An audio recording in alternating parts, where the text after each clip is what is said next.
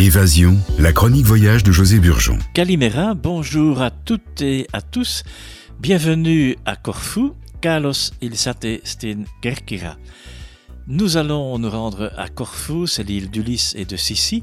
Kerkira, ou Corfou en français, est une des 1425 îles appartenant à la Grèce, située en mer Ionienne. Nous sommes face à l'Albanie. C'est la plus verdoyante.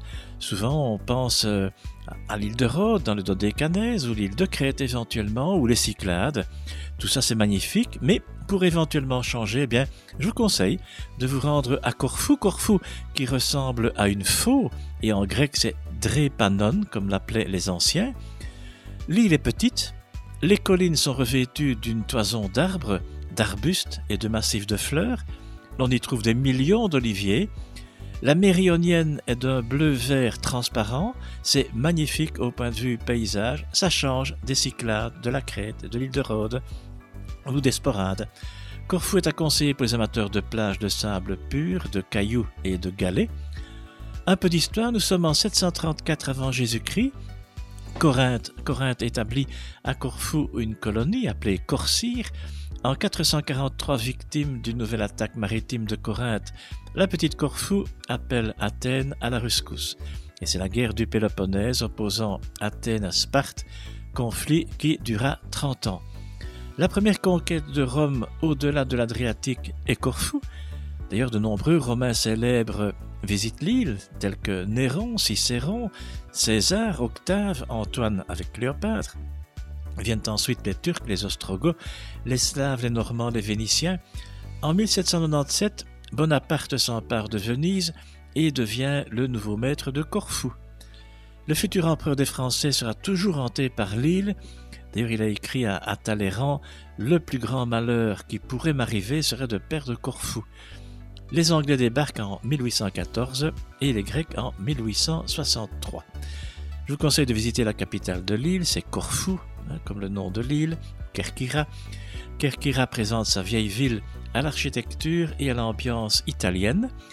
Les Vénitiens sont venus à Corfou en 1386. Ils ont construit la citadelle qui domine le port, un endroit vraiment merveilleux, très tranquille. Les Français aménagent le, Liston. C'est une longue avenue ornée d'arcades, on se croirait un peu à la rue de Rivoli à Paris. Et face au parc, le Liston attire de nombreux corfiotes et touristes du monde entier. Très belle destination, comme je disais, que l'île de Corfou. Très bonne hôtellerie également. Si on prend un 4 étoiles par exemple, c'est parfait. À quelques 15 minutes du centre-ville se situe le village de Canoni, connu pour le monastère des Vlachernes de Panaya de 1685. Et ce monastère des Vlachernes, c'est un peu l'emblème de, l'île de Corfou. C'est un endroit vraiment superbe. C'est l'emblème, c'est photogénique, c'est un endroit merveilleux. Deux moines habitent dans le monastère relié au port par une digue. En face se trouve l'îlot de Ponticonici, ou l'île de la souris, qui selon la légende est le bateau d'Ulysse pétrifié par Poséidon, dieu de la mer. Lors d'une escapade à Corfou, il faut vraiment s'arrêter à Canoni et visiter ce petit monastère. Je rappelle le nom, c'est donc le monastère des Blachernes de Panaya. Et on peut visiter aussi pour les, les, amateurs, bien sûr, le club de football, Kerkira Football Club, qui se trouve non loin de Canoni, près de l'aéroport de l'île de Corfou.